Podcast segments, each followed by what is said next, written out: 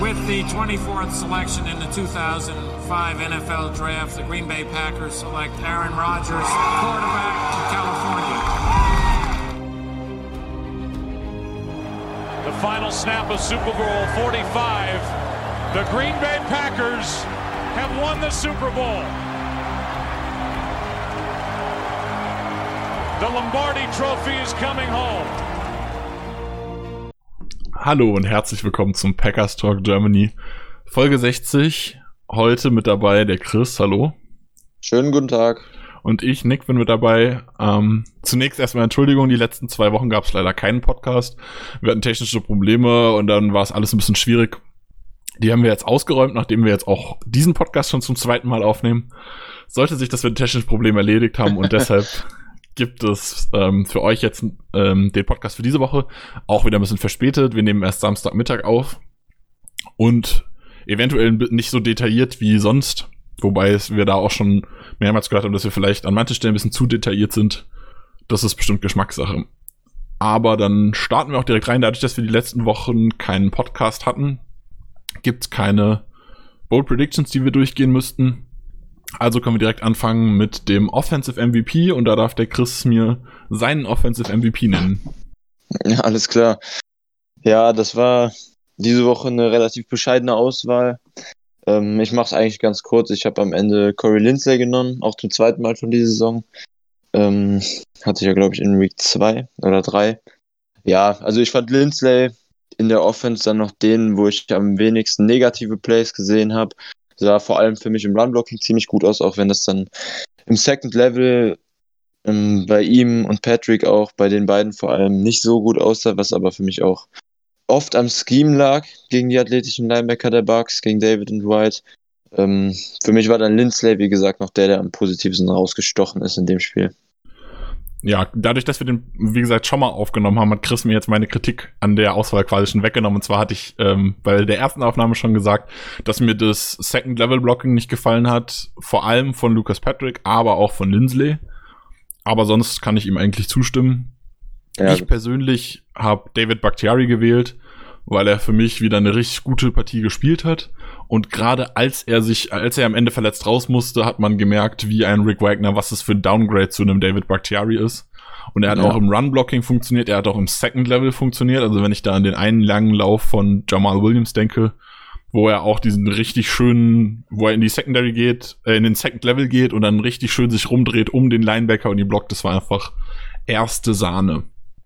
Ja, kann ich nur so unterschreiben, wäre dann auch meine zweite Wahl gewesen. Dein Defensive. Achso, hast du noch was Positives zur Offense zu sagen? Ist wahrscheinlich schwierig, aber vielleicht findest du was. Hast du noch was? Generell zur Offense insgesamt? Ja. Ähm, Jamal Williams hat mir in seinen Snaps, die er gespielt hat, ganz gut gefallen. Eigentlich hatte den einen Run, den du gerade schon angesprochen hast, mit gutem Burst, guter Vision. Ansonsten ähm, glaube ich offensiv. Turner hat mir im Pass Pro noch ganz gut gefallen. Insgesamt hatte zwar auch diesen einen Aussetzer gegen JPP dann zum Ende des Spiels hin, war das, glaube ich, aber insgesamt war das auch wieder ein solider Auftritt von ihm im Pass Pro auf Right Tackle. Und ansonsten in der Offense, glaube ich, gibt es für mich nichts positiv hervorzuheben. Kann ich mich anschließen. Man könnte noch erwähnen, dass EQ wieder zurück ist, wobei er keinen schönen Einstand hatte, aber er ist wieder da. Hatte aber ein schönes Special Teams Play immerhin. Genau, also immerhin ein gutes Play dabei gehabt. Ähm, ja. Er ist wieder zurück für uns Deutsche, ist es positiv, das kann man erwähnen. Ansonsten gibt's außer Billy Turner, glaube ich, auch wenig noch zu erwähnen. Ich glaube, Elton Jenkins hattest du noch, hatte ich noch erwähnt, glaube ich. Hattest du erwähnt? Ich mm. erinnere mich nicht mehr. Ich, ich hatte Jenkins negativ erwähnt. Stimmt, du hattest ihn negativ ja. erwähnt und ich hatte ihn positiv gesehen, so rum. Ähm, ja. ja, wie gesagt, wir haben es schon mal aufgenommen. Tut mir jetzt leid, dass ich ein bisschen durcheinander komme, was wir schon gesagt haben und was nicht. Okay, dein Defensive MVP, Chris. Ja, also da waren zumindest fand ich die Auswahl da ein bisschen, bisschen schwieriger als in der Offense. Am Ende habe ich dann doch wieder Jair genommen, wie schon mehrmals diese Saison. Ähm, Jair hatte diesen einen Catch zugelassen gegen Godwin, wo er auch böse verbrannt wurde, aber ansonsten war das wieder eine makellose Leistung. War auch der einzige Catch, den er zugelassen hat. Ähm, ein, zwei Mal im Tackling ein paar Probleme gehabt, aber insgesamt wieder ein guter Auftritt von Jair. Und dann am Ende für mich dann auch doch relativ eindeutig in der Defense der beste Spieler gewesen, auch wenn ein paar andere noch hervorzuheben sind. kann ich mich anschließen. Jair wäre für mich auch die klare Wahl zum Defensive MVP gewesen. Und danach wird es für mich tatsächlich auch schwer. Ich habe äh, es gibt eigentlich keine so eine richtige Nummer zwei. Man kann, also ich würde gerne drei Leute positiv erwähnen, was schon relativ viel ist. Und zwar sind es Chris Barnes, der mhm. es als Inside Linebacker 1 gut gemacht hat. Er hat, also ich sag mal, er hat über meinen Erwartungen gespielt. Es war aber trotzdem kein MVP-Level-Spiel irgendwie. Er hat ein paar, zwei, drei Tackles verpasst, aber alle anderen Tackles waren echt richtig gut. Das ist für Packers Verhältnisse relativ erfrischend. Ähm, Josh Jackson hat eigentlich auch ein gutes Spiel gemacht. Klingt jetzt ein bisschen doof, weil man natürlich die zwei negativen Plays im Kopf hat. Die zwei Fehler, die er gemacht hat, die Defensive Pass Interference und auch der zugelassene Touchdown waren leider halt extreme Fehler. Aber außerhalb dieser zwei Fehler war es ein solides Spiel. Es war mehr, als ich erwartet hatte. Es ist ein Downgrade zu Kevin King bisher, keine Frage, aber ich sag mal, das hätte auch schlimmer kommen können. Und ja. halt dritte, dritte positive Erwähnung, der mir tatsächlich sogar ganz gut gefallen hat, der dann so mein Defensive MVP Nummer zwei wäre, wenn ich einen benennen müsste neben Jair, das wäre dann Chanton Sullivan, der meiner Meinung nach als Slot Cornerback echt gut gespielt hat sogar. Ja, Sullivan ist mir auch kaum negativ aufgefallen in dem Spiel war halt einfach eine, so wie es halt bei Defensive Backs ist, wenn sie gut covern, ist es eine unauffällige Leistung und dann ist es halt auch gut. Deshalb ist das immer, zumindest wenn man nicht All 22 guckt, schwer zu bewerten, weil die dann halt wenig auffallen. Aber Sullivan hat mir auch gut gefallen. Ja, zu Barnes vielleicht, ähm, genau diese paar Miss-Tackles, die du gerade angesprochen hast, aber ansonsten hat mir das im Run-Stop halt, seine Reads, seine Progressions waren sehr, sehr gut. Er hat eigentlich immer die richtige Gap getroffen. Ähm, da auch einige Male um die Line of Scrimmage rum schon einen Stop gemacht. Ja, und Jackson war halt insgesamt unglücklich, weil es dann halt zwei Big Plays direkt waren, der Touchdown und die Pass Interference. Aber insgesamt kann ich ja auch zustimmen, dass es halt, ja, man kann von den beiden Plays halt nicht absehen, deshalb war es dann am Ende nicht gut. Aber es war in Ordnung und der Drop-Off war nicht so groß, wie ich es befürchtet hatte, zu King zumindest. Ja, ich sag ja, es ist kein MVP-Level-Play, aber es ist Erwartungen übertroffen, während halt andere Spieler also ich sag mal, ich, ich habe mir halt von Barnes und Josh Jackson, also ich mag Josh Jackson ja sehr, aber ich habe mir trotzdem nicht viel erwartet jetzt in dem Spiel, weil die halt starke Wide Receiver haben. Ähm, und für das nichts, was ich erwartet habe, war ich relativ entspannt und war relativ gut gelaunt, was die gemacht haben. Ja. Auch wenn es halt, wie gesagt, bei Josh Jackson ist halt doof gelaufen, sagen wir es mal so. Wobei ja. ich da halt sagen muss, ähm, für mich geht zum Beispiel, also der Touchdown geht klar auf ihn, ähm, dass er den Gegenspieler so freilaufen lassen hat. Da muss, kann man ihm dann zugute halten, dass eigentlich Brady den Ball gar nicht so lange hätte halten dürfen. Also er hat ihn irgendwie vier Sekunden oder so gehabt. Es war kein Pressure da, was schwierig ist da in der Situation kurz vor der Endzone.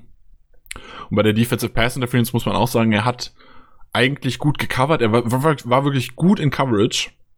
Und wenn er nicht den Gegner spielt, sondern mehr sich umdreht, nach dem Ball selbst guckt, dann kann er da sogar eine Interception fangen.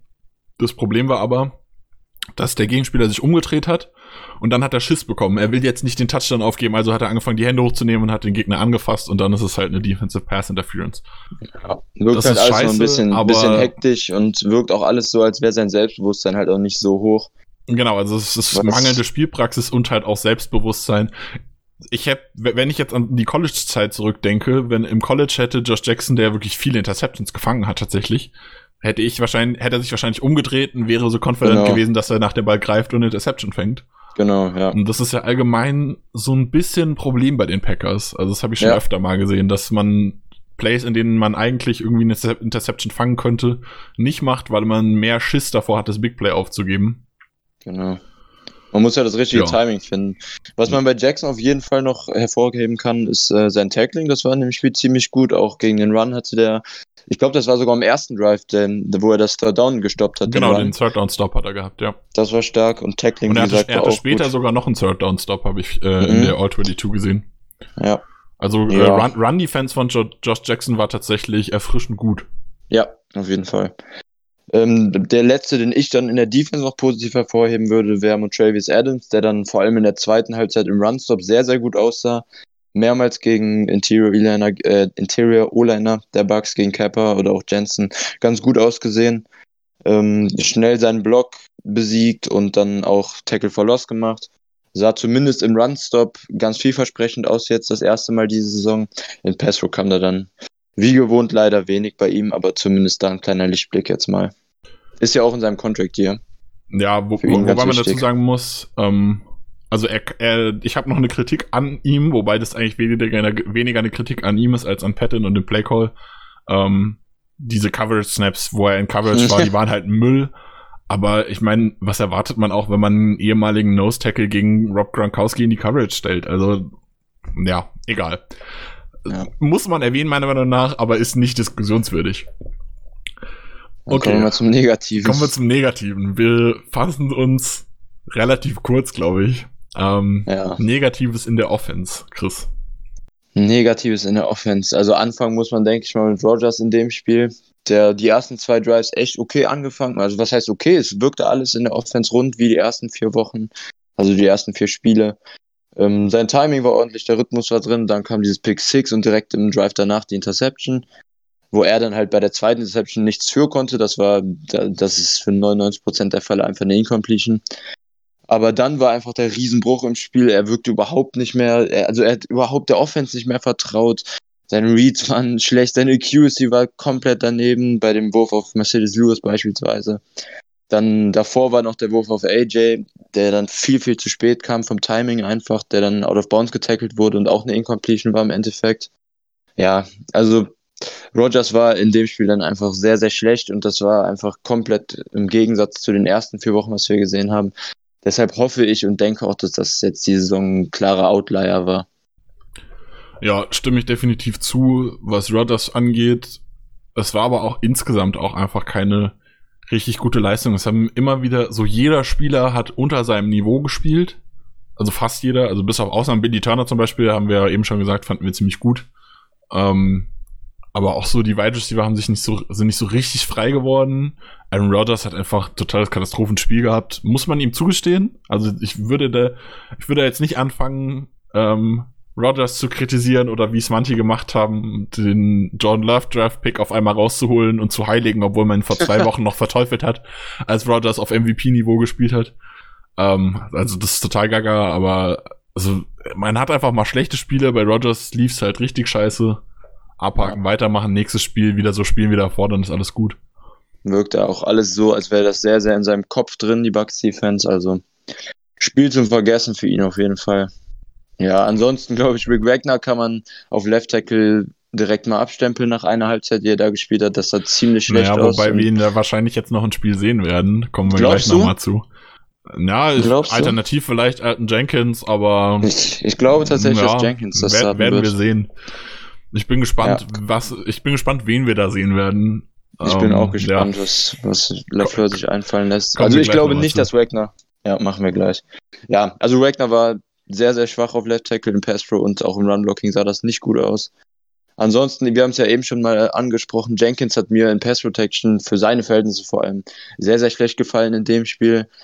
Ähm, die Bucks sind halt auch ein Defense, die sehr, sehr viel blitzt, auch in dem Spiel wieder, vor allem bei Downs. Und, aber er hat auch individuell seine Matchups verloren, die er hatte gegen Goldston, einige Mal gegen JPP. Hat mir in dem Spiel in Pestro gar nicht gut gefallen, hm, was ja sonst seine klare Stärke ist. Ähm, hast du noch was Negatives sonst zur Offense? Ja, so, also generell neben den äh, Pass-Pro-Problemen äh, von individuellen Spielern hat mir auch sonst, hatte ich das Gefühl, in der Pass-Protection waren die Calls einfach schlecht. Also die Zuordnung, wer soll wen blocken erinnere ich mich zum Beispiel ähm, an den Sack äh, von Aaron Rodgers, der beim Third Down, wo wir dann panten mussten das erste Mal. Da war es ja auch so, dass dann JPP unblocked war. Jamal Williams, der eigentlich rechts von Rodgers stand, sollte dann irgendwie möglicherweise JPP blocken, hat aber den Linebacker eigentlich aufnehmen wollen, der auch noch um, der auch noch rumkam. Und dann kam JB, JPP nahezu unblocked auf Rodgers zu wenn Jamal Williams nicht kurzfristig noch gesehen hätte, oh, der kommt da und hat sich dann irgendwie noch reingeworfen, ohne viel Impact zu haben, wäre der wirklich unblocked in Rogers reingerannt. Ähm, und solche Plays gab es öfter.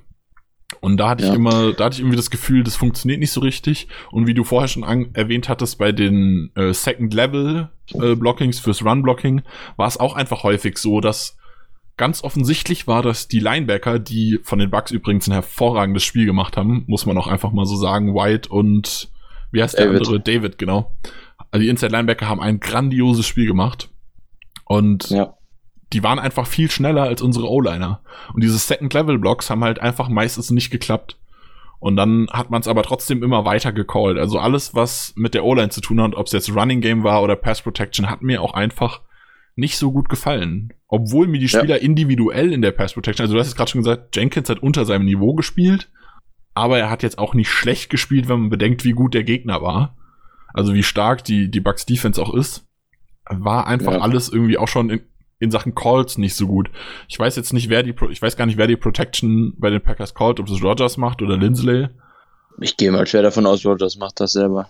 Ja, das weiß ich nicht. Also es ist unterschiedlich. Ich weiß, ich, ich weiß es aus dem Kopf nicht. Es ist unterschiedlich. Vielleicht auch gemeinsam. Vielleicht kombinieren sich da irgendwie. Das war jedenfalls auch was, was mir echt nicht gut gefallen hat. Und dazu halt ja. auch so individuelle Blocking-Themen. Also Robert Tonyan hat mir zum Beispiel individuell im Blocking nicht gefallen. Im Receiving war er gut. Im Blocking hat er mir nicht gefallen. So, solche Sachen halt. Ja, ja. nichts Dramatisches. Also es war jetzt halt dann, wir hatten die ersten vier Spiele echt schlechte Passing-Defense, muss man fairerweise auch sagen. Das war jetzt dann eine sehr gute, ähm, wenn nicht sogar die beste aktuell. Aber da waren wir dann deutlich outmatched jetzt in dem, in dem, auf der Seite des Balls unsere Offense gegen Bucks Defense und das war schon ein bisschen enttäuschend jetzt nach dem super Saisonstart von der Offense. Ähm, ja, ich weiß nicht, groß sagen brauche ich zu dem Matchup jetzt auch nichts mehr. Defense wäre auch nicht glorreich besser. Willst du noch was zur Offense sagen, bevor wir mit der Defense anfangen? Nö, kannst mit der Defense anfangen. Zur Offense gibt's wenig zu sagen, glaube ich, noch mehr. Hau rein. Ich glaube auch. Ja, Defense. Ähm, Josh Jackson haben wir eben schon angesprochen. Ein bisschen Probleme in Coverage gehabt, aber insgesamt okay. Schlecht in der Defense war insgesamt definitiv unser Pass Rush. Auch wenn wir wirklich kreativ probiert haben, da was zu machen mit Three-Man Rush, mit Blitzes, die von unterschiedlichen Seiten kamen, mit Overloads, mit Defensive Back Blitzes, Linebackern, aber nichts hat funktioniert. Alles, alles war, also die Bugs waren einfach immer da in der O-Line. Bei denen war genau das Gegenteil wie bei uns zum Beispiel. Gerade die Protection Calls waren immer top. Die Running Backs haben ihren Job gemacht in Pass Protection.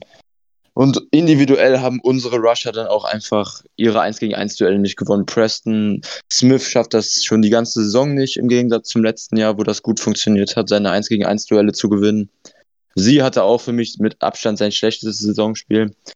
Auch wenn er mal ein 1 gegen 1 Duell hatte, hat er das nicht gewinnen können. Auch gegen Donovan Smith, der eigentlich auf Left Tackle so die Schwachstelle der Bucks O-Line ist. Das war schon sehr enttäuschend. Clarks Comeback nach seiner Verletzung war auch relativ still, würde ich sagen. Ähm, ja, ich will den nicht alle wegnehmen. Du darfst auch gerne noch ein bisschen großer also Ich, ich würde noch ergänzen zu dem ganzen Playcalling-Thema. Die ersten zwei Drives haben gut funktioniert. Wir haben sie direkt äh, mit einem Three-and-Out runtergeballert und danach der zweite Drive war auch gut in der Defense. Ja. Aber dann, das, was mir bei Mike Patton schon häufiger auffällt, es ist schwer, der adjustet nicht. Also da läuft häufiger am Anfang mal gut und dann blickt die gegnerische Offense die Defense und dann wird's immer schlechter und dann gibt's noch mal, es gibt noch mal individuelle Stärken, starke Momente, so wie da vor ein paar Wochen, wo Zedarius Smith dann den Fumble rausholt, der uns das Spiel gewinnt gegen die Saints, was glaube ich. Ja, ja genau. Ähm, solche Dinger, das sind dann individuell starke Momente, aber wo der Defense Coordinator aber halt genau, da kann der Defense Coordinator nichts für. Also der, das ist eher schwach. Also da wünsche ich mir von Patton, dass er im Spiel auch mal noch einen zweiten Plan hat, den man anwenden kann. Oder einen dritten, wenn ja. der zweite nicht funktioniert.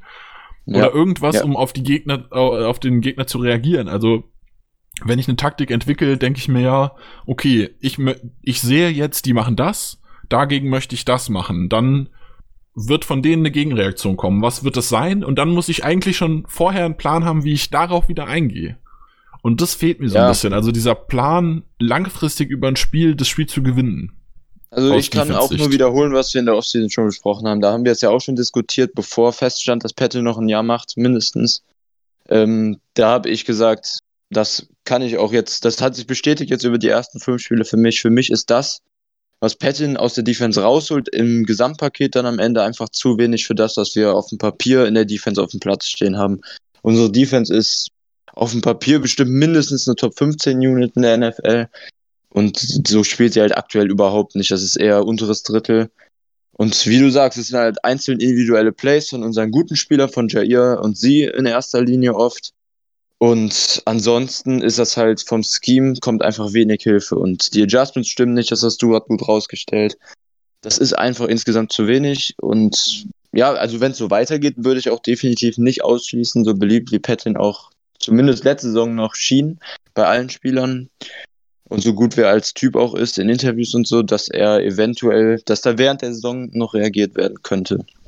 Also ich glaube nicht am Tausch während der Saison, aber ich denke, wenn er sich da jetzt nicht fängt, dann ist es nach der Saison definitiv Ende.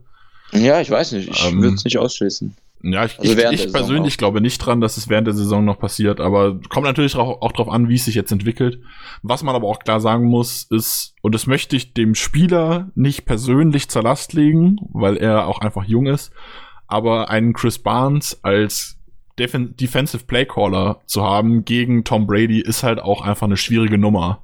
Der hat keine Erfahrung, der ist jung, der ist halt auch ein undrafted Free Agent gewesen, also er macht seine Sache dafür ja sehr gut, aber er, man sieht halt, dass er kein First-Round-Pick ist zum Beispiel. Ähm, das ist klar, das erwartet man von ihm nicht, aber ist natürlich im Spiel ist egal, was man erwartet, da muss Leistung gezeigt werden. Und da gibt's keine Punkte dafür, dass der Spieler ein undrafted Free Agent war oder dass es ein niedriger Draft-Pick war. Es gibt Punkte für Leistung. Und da muss man halt ganz klar sagen, ist halt ein Chris Barnes schön, dass man ihn gefunden hat, aber er ist keine Lösung, die man eigentlich als Inside Linebacker 1 da stehen haben will und erst recht nicht mit seiner Erfahrung auch als Playcaller. Ja. Ja, ansonsten glaube ich, kann ich noch zum Abschluss Amos wöchent wie wöchentlich kritisieren der echt keine gute Saison bisher spielt. In Coverage sah das wieder nicht besonders gut aus. Hatte einmal bei einem Run-Stop hat er den dicken Run dann quasi verschuldet, weil sein Winkel zum Tackle einfach sehr schlecht war. Hatte dann noch, ich weiß gar nicht, Ende zweites Quarter, Anfang zweiter Halbzeit eine Dropped Interception, als Brady dann einmal doch nicht akkurat war, die er nicht gefangen hat. Also mit Amos, generell mit unserem Safety-Duo bin ich relativ unzufrieden, was jetzt die ersten fünf Spiele betrifft zumindest. Aber wir werden ja jetzt am Sonntag dann gegen die Texans wahrscheinlich das erste Mal dann auch ein anderes Starting Safety Duo sehen. Kommen wir dann gleich beim Injury Report nochmal zu. Ja, was ich sonst noch negativ zu erwähnen hätte, ist erstens Oren Burks auf Edge. Was soll der Scheiß? Ich verstehe es nicht. Warum stellt man Oren Burks auf Edge? Also ich habe ja. jetzt, wir haben die letzte letzte Nacht tatsächlich noch nachdem wir das erste Mal den Podcast aufgenommen haben, im Discord darüber diskutiert, wie so die, äh, die Rollenaufteilung in der 3-4-Defense eigentlich aussieht immer. Und dann habe ich mir gedacht, vielleicht ist für, ist in Mike Pattons Gedanke einfach Preston Smith nicht coverage stark genug, um diesen Coverage Outside Linebacker zu spielen. Und er spielt 51% seiner Snaps gegen den Pass in Coverage, also er droppt relativ häufig sogar. Und das macht er diese Saison nicht mehr als letzte Saison. Der hat auch letzte Saison tatsächlich genau 51% Coverage Snaps gehabt. Genau. Ähm, vielleicht ist ihm das einfach nicht gut genug.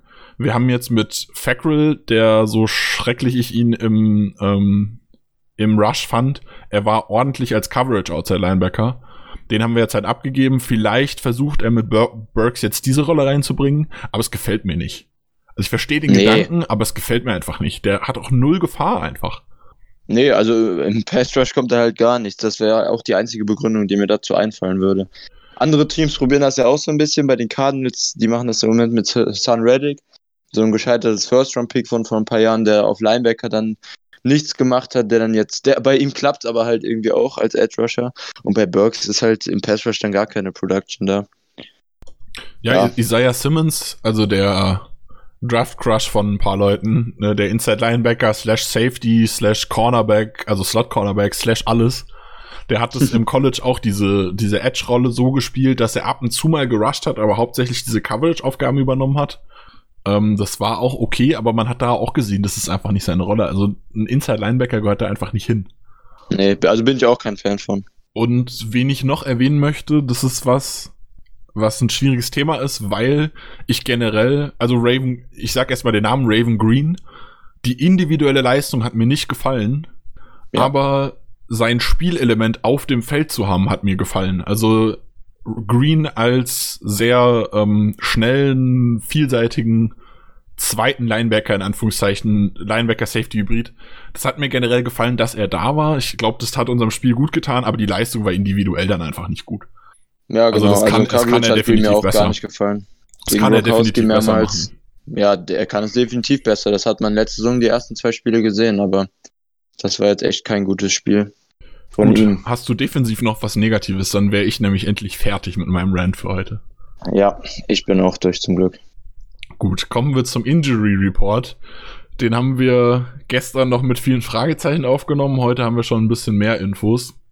Wir haben Mhm. die Game Stati. Tyler Irvin ist out. Tyler Lancaster ist out. Doubtful, also fraglich. Das heißt, ich glaube ungefähr 10% Spielwahrscheinlichkeit Ja, sind David, Bak David Bakhtiari, was sehr hart werden wird. Kevin King, was auch sehr ärgerlich ist, weil die, kommen wir gleich noch drauf, Texans viele, die haben keinen Star-Receiver und dann ein bisschen was dahinter, so wie die Packers zum Beispiel, sondern die haben viele, die haben mehrere, Bre die haben eine gute Breite ja, in der Qualität noch, dafür halt keinen einzelnen Star. Da wäre ein Kevin King relativ wichtig gewesen. Und auch, wie Chris schon angesprochen hat, Donald Savage ist doubtful. Das heißt, wir werden eventuell vermutlich da ein neues Safety-Duo sehen. Ich persönlich würde wahrscheinlich mal auf Redmond tippen als zweiten ja, Safety. ge- gehe ich auch mal schwer von aus, ja. Also wie, einfach mal so eine Frage in den Raum. Wie würdest du, einfach wenn du die O-Line jetzt aufstellen könntest, die linke Seite für Bakhtiari, wir gehen jetzt mal davon aus, er spielt nicht. Wie würdest du das machen? Ich würde Alton Jenkins auf Left Tackle schieben, Lucas Patrick auf Left Guard, Corey Lindsley auf Center, Billy Turner auf Right Guard und Rick Wagner auf Right Tackle, glaube ich. Wenn ich so recht drüber nachdenke. Ja. Eh, Also, vielleicht ich kann man die, die, also definitiv Left Tackle Alton Jenkins gibt's für mich keine Diskussion. Man könnte Ja. überlegen, was man mit John Runyon macht. Will ich Patrick als Left Guard und Runyon als Right Genau. Guard haben? Will Das ich Runyon als. Left Guard haben? Oder halt, wie ich gerade gesagt habe, Turner vielleicht in die Mitte schieben? Wobei ich dazu sagen muss, eigentlich hätte mir Billy Turner als Right Tackle auch gegen die Bucks zu gut gefallen, um ihn da jetzt wegzunehmen. Genau, Von, das, das war gerade auch das, was mich gestört hat daran. von daher, Also- ja, wa- wahrscheinlich würde ich äh, Lucas Patrick als erfahreneren Spieler auf Left Guard ziehen und dann John Runyon als Right Guard starten. Mhm. Was würdest du machen? Ich glaube, ich würde das. Boah, ich finde es auch schwierig. Also, es ist ja quasi dann die Entscheidung zwischen Runion und Wagner. Ich glaube, ich würde es so machen wie. Ja, wobei, das sind dann direkt jede Position anders besetzt. Nee, ich würde so machen, wie du es jetzt am Ende gesagt hast. Also, Jenkins Left Tackle für mich auch klar die Option 1, die ich wählen würde. Und dann würde ich, ähm, dann würde ich auch Patrick auf Left Guard ziehen. Wir hoffen mal, Lindsley spielt, der ist ja auch questionable. Den dann auf Center. Und dann Runion und Turner auf rechts lassen. Genau, es gibt noch ein paar Questionables. Corey Lindsley ist questionable. Robert Tonyan ist leider auch questionable und hat auch zwei der drei Trainings die Woche gar nicht trainiert. Das heißt, da könnte auch schwierig werden. Mhm. Ähm, Montravius Adams hat den Freitag nicht trainiert, obwohl er die ganze Woche fit war. Der ist questionable. Da weiß man nicht so richtig, wie es steht. Aaron Jones hat Freitag nicht trainiert. Das wird hart. Ähm, er würde wohl gerne spielen, aber laut Medical Staff ist es eine Game Time Decision. Das heißt, man wird schauen, hast du Schmerzen im Aufwärmtraining oder nicht, und dann wird man ihn spielen lassen. Ja, Ich persönlich muss da sagen, im Notfall lieber nicht spielen lassen. Aaron Jones ist wichtig, der wird in der späten Saison noch wichtig. Und Jamal Williams kommt aus einer guten Leistung. AJ Dillon hat letzte Woche natürlich situationsbedingt mehr Snaps bekommen, aber er hat mehr Snaps bekommen. Muss, dann macht man es halt so weiter. mhm. ja, keine Ahnung, da haben wir medizinisch halt keinen Einblick. Ansonsten, Also nur- Jair ist geklärt, Chris Barnes ist Ja. geklärt, Rashawn Gary ist geklärt, Mercedes Lewis ist geklärt, Z. Smith ist geklärt und auch EQ ist geklärt. Die werden alle spielen. Preston Smith habe Ja. ich gerade noch vergessen, der ist auch questionable. Ja. Und bei den Texans sieht es deutlich besser aus auf der anderen Seite. Da fällt ein Backup-Linebacker, der aber im Prinzip nie spielt, aus mit Kalambai und Jordan Akins, halt zweiter Tight End bei den Texans. Ja, also das sieht deutlich, deutlich angenehmer aus. Und die sind auch Kelly Meaty, le äh, Starting Left Guard aktuell, ist auch questionable, glaube ich. Oder? Also hier steht es geklärt. Bei dem, Ab- bei ah, dem habe ich übersehen. Der ist, ist schon geklärt, habe ich übersehen, ja. Alles Ja. gut, hast recht. Also nur die beiden und die sind auch beide nur questionable, also könnten auch spielen. Das sieht deutlich besser aus. Die Texans sind nicht so verletzungsgeplagt. Dafür sind sie natürlich Bill O'Brien Trade geplagt. das ähm, aber ist ein anderes Thema. Genau. Fangen wir mal mit den Texans an. Die Offense lebt natürlich von einem sehr starken Deshaun Watson, der gerade gegen Pressure sehr stark ist, sich gut rauswinden kann. Wir haben schon, ich fasse es jetzt, nehme es jetzt auch mal vorweg, wie Chris vorher. Ähm, ich hatte gesagt, ich finde die O-Line in Pass Protection nicht gut. Chris hat gesagt, so schlecht war die gar nicht. Äh, ja, ich denke, da werden wir uns nicht hundertprozentig einig werden. Ich persönlich bin kein Fan von der O-Line, gerade in Pass Protection. Ich glaube, da kommt viel auch durch Deshaun Watson. dass der einfach so beweglich ist und immer noch eine Lücke findet, um seinen Pass noch loszuwerden. Ja, aber Watson ist ja auch ein Quarterback, der Pressure einlädt. Also er verschuldet ja selbst auch viele Sacks. Auch wenn er oft Plays hat, wo er dann die Sacks noch avoided quasi. Fällt das deutsche Ja, das kommt auch ein. dazu. Ist, ist immer schwierig zu bewerten. Ist ja ähnlich wie Aaron Rodgers, da gab es diese Thematik auch. Ist die O-Line genau. so schlecht, dass Rodgers sie rausrettet oder ist sie eigentlich gut? Oder reitet Rodgers sie vielleicht mit seinen Plays nochmal rein? Ja, Ähnliche Diskussionen genau gibt es ja auch bei Russell Wilson immer wieder, wobei ich bei den Seahawks relativ klarer Meinung bin, dass die O-Line einfach Mist ist. Das, ja, Aber genau, das, das, ist eine andere Geschichte. Wobei die Saison geht es bisher tatsächlich sogar. Ja, ich habe diese Saison noch kein Seahawks geguckt, das weiß ich nicht. Okay, ähm, okay. Gut, weiter. Die Wide Receiver sind, habe ich auch schon gesagt, die sind in der Breite gut, aber die haben keine Top Receiver. Also wir haben Will Fuller, Brandon Cooks sind zwei gute Outside Receiver, aber keine Stars mit Randall mhm. Cobb, den kennen wir alle gut. Der ist im Slot echt ordentlich und er passt, funktioniert auch gut zu diesem Scrambler ähm, Deshaun Watson. Da hat man jetzt im letzten Spiel auch gesehen gegen die Titans, dass Watson sich in einem Spielzug noch rausgewunden hat und Cobb hat es erkannt, wie er es früher bei Rodgers auch gemacht hat, läuft sich frei und findet dann noch mal diese eins, zwei Schritte, wo er anspielbar ist. Watson spielt ihn an, er fängt grandios am Eck der Endzone ja. und holt einen Touchdown raus.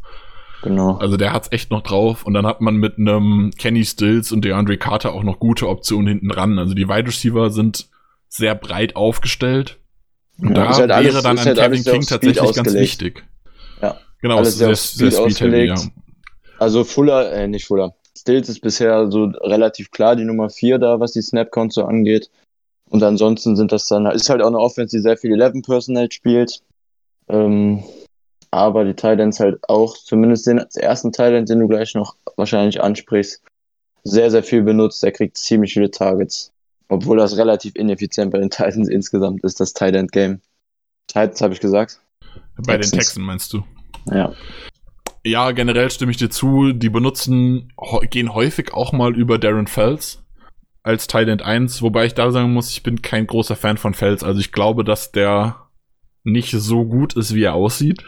Nee, genau. Das also das ist halt gerade. wirklich ähm, einfach die Breite der Wide Receiver, dann konzentrieren sich die Offenses woanders hin und dann wird ein Tight halt auch mal frei und dann wird er auch genutzt, aber ich denke, den kann man verteidigen. Die ja. O-Line ist, während ich sie im Pass Protection für nicht so gut halte, halte ich die Spieler individuell in Run Protection, in Run Blocking relativ gut wobei das bisher nicht rauskommt. Also das Run-Blocking oder das, die, die Rushing-Offense der Texans funktioniert absolut nicht. Trotz eines relativ, trotz eines ziemlich guten Runningbacks wie David Johnson, der aktuell drin sitzt. Was mich wundert, ja. was unserer Defense aber auch gut tun wird, weil wir haben immer wieder Probleme mit dem Run. Dafür haben wir eine gute Verteidigung gegen den Pass. Wir haben mit Jair einen Lockdown-Corner. Wir, wir haben vorher schon gesagt, Josh Jackson hat auch nicht schlecht, schlecht ausgesehen letzte Woche. Das heißt, ja. selbst wenn King jetzt fehlt, ist es nicht übertrieben ärgerlich. Und Shandon Sullivan wird mit Randall Cobb vermutlich seine Probleme haben, aber auch da ist es in Ordnung. Also das ist ein Matchup, damit kann man arbeiten. Und dann kommt es uns so ein bisschen entgegen eigentlich, dass die Wide Receiver sehr breit sind, aber nicht top stark und dann und dafür das Rushing Game nicht so gut ist, müsste den Packers eigentlich gut liegen. Ja, ich bin gespannt, wie unsere Front diese Woche spielt. Also vielleicht auch nochmal zu Texans O-Line. Ähm, das ist individuell eigentlich ziemlich auf Pass Pro ausgelegt, was sie haben. Die Guards sind da so am anfälligsten. Zach Fulton ist eigentlich so die Schwachstelle. Max Sharping, der eigentliche Starting Left Guard, der letzte Jahr Rookie war, ist jetzt seit ein paar Wochen schon verletzt. Hast du ja eben schon gesagt, Kilemeti startet, der auch gegen die Titans nicht besonders gut aussah. Also ich hoffe, dass Clark jetzt wieder ein bisschen mehr Impact hat in dem Spiel. Vielleicht auch ähm, Kiki nach seinem guten Spiel gegen die Saints vor zwei, vor drei Wochen. Ähm, ja, also Tandels Seite ist in der Regel relativ sicher für die Texans. Da geht eigentlich nicht viel drüber. Mal gucken, wenn sie da spielt, ob da ein bisschen was geht. Aber ansonsten, Titus Howard ist so, wenn man ihn positiv sieht, vielleicht aktuell Average. Ist ja auch in seinem zweiten Jahr jetzt erst. Also auch da sollten die, sollte unsere Front eigentlich ein bisschen was machen können ich bin insgesamt gespannt. Du hast es eigentlich gut gesagt. Gerade das Run Game der Texans ist nicht besonders effektiv bisher. Das sollte unserer Defense dann entgegenkommen, wenn wir uns ein bisschen mehr auf den Pass einstellen können. Und dann bin ich mal gespannt auf das Matchup. Das wird dann wahrscheinlich auch das Matchup sein, was das Spiel für mich entscheidet, weil unsere Offense sollte auch trotz der Ausfälle, denke ich, wir kommen ja gleich noch zur Defense, sollte unsere Offense trotzdem wieder ordentlich aussehen und Punkte aufs Board bringen. Die Frage ist dann halt, was unsere Defense der Texans Offense entgegensetzt. Na, dann hau doch mal raus, was unsere Offense gegen die Texans Defense anstellen kann. Ja, ja, vielleicht fange ich einfach mal so an. Die Texans Defense ist, wie man es auch vor der Saison erwartet hat, nicht besonders gut. Und das gilt so für sämtliche Facetten des Defense-Spiels. Die D-Line insgesamt, ähm, also Runstop, wer vielleicht das Titans-Spiel geguckt hat, auch wenn du die Highlights gesehen hat, wird gesehen haben, dass der Runstop der Texans extrem schlecht ist, ist auch was Average Yards pro Run angeht im Moment die schlechteste Defense in der NFL mit. Da ähm, muss ich dann noch zu sagen, wo ich vorher sagte, dass ähm, ich Aaron Jones lieber pausieren würde, dass wir mit äh, Jamal Williams und AJ Dillon ja eher zwei Spieler haben, die mehr so in Richtung Derrick Henry gehen und Derrick Henry hat die an, hat die an Grund und Boden gelaufen letzte Woche. Genau. 22 Rushing Attempts für 212 Yards und zwei Touchdowns. Ja. Ist einfach monsterhaft. Ja. Und das denke, ja. so ähnlich könnte man das diese Woche einfach wieder machen, wenn man es schafft, natürlich. Ja, ähm, ich hoffe Dementsprechend es. Also, würde ich da fast sagen, im Notfall Aaron Jones lieber nicht starten. Ja, wobei Jones dann natürlich diesen explosiven Faktor hat, den Jamal nicht hat und Dylan auch eher nicht, diesen, diesen Breakaway-Speed. Was Henry ja zum Beispiel hat, wo er auch den langen Touchdown hatte gegen die Texans. Aber an sich ja, also dieser Powerback lag den Texans jetzt gar nicht und das wäre dann ein gutes Matchup mit Dylan vor allem und auch mit Jamal. Ja, also Runstop ist wie gesagt nicht gut. Der Einzige, der da immer wieder positiv raussticht, ist Watt. Der hat jetzt gegen die Titans auch ein super Spiel in der Run-Defense. Allerdings ist Watt bisher diese Saison, was Pass Rush angeht, noch nicht auf dem Top-Niveau, wie man es gewohnt ist. Das ist schon mal ganz gut dann. Watt ist ja, kommt meistens über die linke Seite der Texans. Dann wird er hoffentlich, so wie wir es jetzt aufgestellt haben, in unserer Wunschaufstellung gegen Turner spielen. Eventuell gegen Wagner, mal sehen. Ähm, ansonsten ist in der Texans D-Line nicht viel, was man so hervorheben muss. Blacklock ist ein, ich weiß gar nicht, Second- oder Third-Round-Pick. Auf jeden äh, Fall der Two-Pick. Second-Round-Pick gewesen, glaube ich. Auf jeden Fall der Two-Pick kriegt aber auch noch nicht besonders viele Snaps. Dann ähm, Brandon Dunn, klassischer Runstopper. Wenn mir immer wieder positiv auffällt, Texans habe ich jetzt auch schon relativ oft geguckt die Saison, deshalb ähm, ist er mir schon mehrmals aufgefallen, ist PJ Hall. Auch ein ehemaliges, ähm, relativ hohes Pick sogar, der aber gecuttet wurde in der Offseason ähm, der auch immer wieder relativ schnell seine Blocks löst. Und Charles Omenihu ist meistens so der andere Defensive End auf der anderen Seite von Watt, ähm, auch Second-Year-Player. Ansonsten ist es aber eine D-Line, vor der man nicht besonders viel Angst haben muss, es sei denn, Watt hat seinen ersten Elite-Tag im Pass Rush diese Saison. Was dem Texans definitiv auch wehtut, ist, dass, ähm, dass ähm, Nummer 1 Linebacker McKinney sich vor zwei Wochen, glaube ich, verletzt hat. Oder was letzte Woche? Ich weiß es gar nicht mehr. Ähm, also vor dem Titans-Game auf jeden Fall. Das hat man im Runstop dann sofort gemerkt gegen die Titans. Ähm, Zach Cunningham ist eigentlich auch ein klassischer, klassischer Gap-Shooting-Linebacker. Diese Saison sieht das im Runstop aber noch gar nicht so gut aus bei ihm. Nach der Verletzung von McKinney spielt jetzt Ty Adams. Ein klassischer Backup-Linebacker eigentlich. Der hat auch gegen die Titans nicht besonders gut ausgesehen, Coverage vor allem. Ähm, spielt da jetzt die meisten Snaps. Und ansonsten ist er auf Linebacker nicht viel, was, was auch bei den Texans ähm, reingesubbt wird, was viel spielt. Ähm, auf Edge dann vielleicht noch neben dem neben der D-Line ähm, rotiert das so ein bisschen, haben da auf Edge 1 im Prinzip Whitney Merciless, der aber auch keine besonders produktive Saison bisher spielt, ist so ein above average Edge Rusher. Dürfte dann eventuell trotzdem Probleme machen, wenn Bakhtiari ausfällt, wonach es ja aussieht, aber insgesamt ist der Pass Rush der Texans schon zu handeln, würde ich sagen. Und dann wechseln sich auf der anderen Seite meistens so Brent Scarlett und Jacob Martin, die beide so ganz in Ordnung sind, aber keine individuellen, individuellen Matchups, ähm, die da Riesenprobleme bereiten sollten. Ich bin mir gerade ein bisschen unsicher, aber spielt nicht. Also die spielen ja, um nochmal auf diese 3-4-Diskussion zurückzukommen, spielen ja mhm. eine 3-4-Defense, aber mit JJ Watt in einer 5-Technik gegen den Tackle. Spielt Watt mhm. nicht eigentlich immer auf der Right Side? Also wäre Watt derjenige, der gegen unseren Tackle spielt? Watt, also Watt ist meistens linker Defensive End bei den Texans. Der rotiert natürlich ab und zu mal, aber. Okay, habe ich anders in Erinnerung, aber ich hab, bin mir jetzt auch gerade nicht sicher gewesen. Okay. Also Merciless kommt fast immer von rechts eigentlich. Der dürfte dann gegen Bakhtiari Ersatz spielen in dem. In dann, dem dann liegt es vielleicht auch an Merciless, dass der auf der Seite vielleicht einfach besser ist, weil ich bilde mir ein, das war früher anders, aber das kann ich mich auch täuschen. Okay, weiter. Ja, und dann zu Secondary, ich habe es ja schon angesprochen, die Passing Defense sieht auch nicht gut aus. Haben vor der Saison Bradley Roby ähm, geresigned, haben dem relativ teuren Vertrag sogar gegeben, dafür, dass sein Spiel nicht besonders positiv war, spielt aber ganz okay zumindest, ist aber definitiv mit Adams, sollte er Adams durchgehend in Coverage nehmen, schlagbar. Ähm, so ein Average Cornerback 1 würde ich sagen, ist Roby. Und dann kommt dahinter halt relativ wenig. Also Vernon Hargraves ist jetzt bisher die ersten Wochen immer gestartet, weil Darian Conley die ganze Zeit noch verletzt ist, der eigentlich der andere Starting Corner wäre.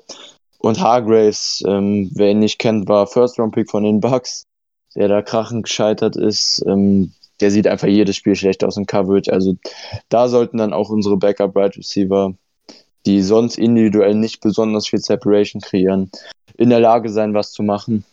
Und im Slot ähm, wird bei den Texans eigentlich relativ viel rotiert. Da spielt auch immer wieder Hargraves mal, aber öfter auch Justin Reed, der würde ich sagen, nach Watt beste Spieler in dieser Defense, der ein ziemlich guter Safety mittlerweile geworden ist. Ähm, Eric Murray, der andere Safety, der in der Offseason von den Browns gekommen ist, spielt auch ab und zu mal im Slot. Und dann haben wir noch Lonnie Johnson, letztes Jahr Second Round Pick von den Texans, ähm, der jetzt gegen die Titans ganz interessant ähm, so eine klassische Safety-Rolle jetzt eingenommen hat. Er ist ja eigentlich Cornerback und ähm, hat oft den End gecovert, vor allem Ferguson in dem Spiel oft, der ein gutes Game hatte gegen ihn. Also auch da sah Lonnie Johnson jetzt nicht besonders gut aus. Das ist eine Defense, die definitiv angreifbar über den Pass für uns sein sollte. Und auch, wie gesagt, der Runstop der Texans ist nicht gut. Ich hoffe nur, das Einzige, was, was das Matchup doch irgendwie zugunsten der Texans ein bisschen neigen könnte, ist, dass der, dass der Pass Rush der Texans jetzt ein kleines Breakout-Game hat gegen unsere angeschlagene O-Line. Vor allem sollte Lindsley auch noch ausfallen.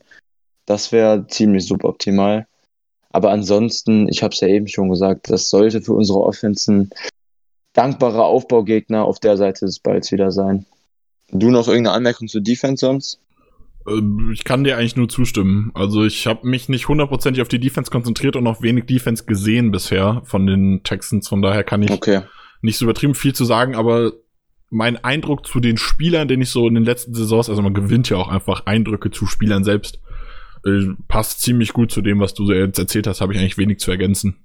Ja, also ich hoffe, ach, was ich nicht gesagt habe, die, ähm, die Linebacker sind in Coverage auch bisher nicht besonders gut. Das heißt, auch über Tight sollte Tony ausfallen. Vielleicht ein bisschen Production von Sternberger könnten wir da kriegen. Da bin ich auch relativ zuversichtlich. Das war's jetzt. Gut, dann kommen wir zu den Bold Predictions zum Ende des Spiels, äh, zum Ende des Podcasts. Willst du, du darfst gerne anfangen. Ich soll nee, anfangen. Du darfst gerne. Okay. Ja, du, du also darfst. ich tippe drauf, dass es, ein, dass es viele Punkte geben wird in diesem Spiel, weil mir unsere Defensive Front bisher noch nicht so gut gefallen hat. Und ich glaube, dass dieses gerade die Vielfältigkeit an Wide Receivern, ähm, die bei den Texans gut sind, einfach auf lange Sicht helfen werden. Ich glaube aber nicht, dass wir verlieren. Ich tippe auf, jetzt muss ich überlegen, ein 35 Packers zu 27 Texans. Meine Bold Predictions sind, dass Aaron Rodgers ein perfektes Quarterback-Rating haben wird und dass wir keinen Sack zulassen. Und als defensive Bold Prediction, jetzt wird's schwierig, mindestens einen Pick von Josh Jackson. Okay, ja. das, das wäre geil. Also das Ergebnis ähm, sehe ich auch so in der Art. Ich, ich habe jetzt am Ende 37, 31 für die Packers aufgeschrieben. Also auch in die Richtung Shootout. Da gehe ich zumindest Stand jetzt ziemlich schwer von aus. Ich, ich habe tatsächlich erst 35, 31 äh, aufgeschrieben und war, war mir dann zu viel von den Texans und bin noch mal, hab einen Touchdown noch mal zu einem Field Goal auf die 27 geändert. Mhm. Ja gut, aber geht halt in dieselbe Richtung. Also wir erwarten beide nicht besonders viel von der Defense. Wäre eine Überraschung, wenn wir da sehr, wenn wir gut aussehen würden. Aber mal sehen, können ja nur positiv überrascht werden. Nur die Offense kann uns enttäuschen. Auch meine Bowl Prediction, die erste geht in die Richtung. Ähm, bezüglich MWS, ich glaube, dass der ein ganz gutes Spiel haben wird und 120 oder mehr Yards und einen oder mehr Touchdowns machen wird. Ähm, gleichzeitig glaube ich auch, dass wir über 250 Rushing Yards haben werden. Insgesamt Team Rushing Yards, also alle Running Backs und Quarterbacks oder auch Wide Receiver, wer auch immer da läuft. Und dann noch zur Defense. Ich habe es ja eben gesagt, die Guards sind so ein bisschen die Schwachstelle bei den, bei den Texans und ich glaube, dass Clark drei oder mehr Sacks haben wird. Also du hast MWS 120 Yards und einen Touchdown, 250 Team Yards und Kenny Clark. Was hast du bei Kenny Clark? Drei oder mehr Sacks. Drei plus Sacks. Okay. Ich bin gespannt. Ähm, mhm. Das Spiel. Gibt's das Spiel live bei Pro7? Ich bin mir gerade äh, bei Pro7 Max, ich bin mir gerade unsicher. Ich bin mir auch nicht 100% sicher, ich glaube aber ja. Ich glaube, das ist das Spiel, was läuft. Genau, also die, die Packers gibt's live bei Pro7 Max. Zumindest wenn wir ja. uns jetzt nicht täuschen. äh, natürlich auch im Game Pass und so weiter. Wir wünschen euch noch ein schönes Wochenende und auf mal wieder einen Sieg hoffentlich am Wochenende. Go Pack Go. Ja, ich warte auch schon seit Sonntag auf das Spiel. Go Pack Go.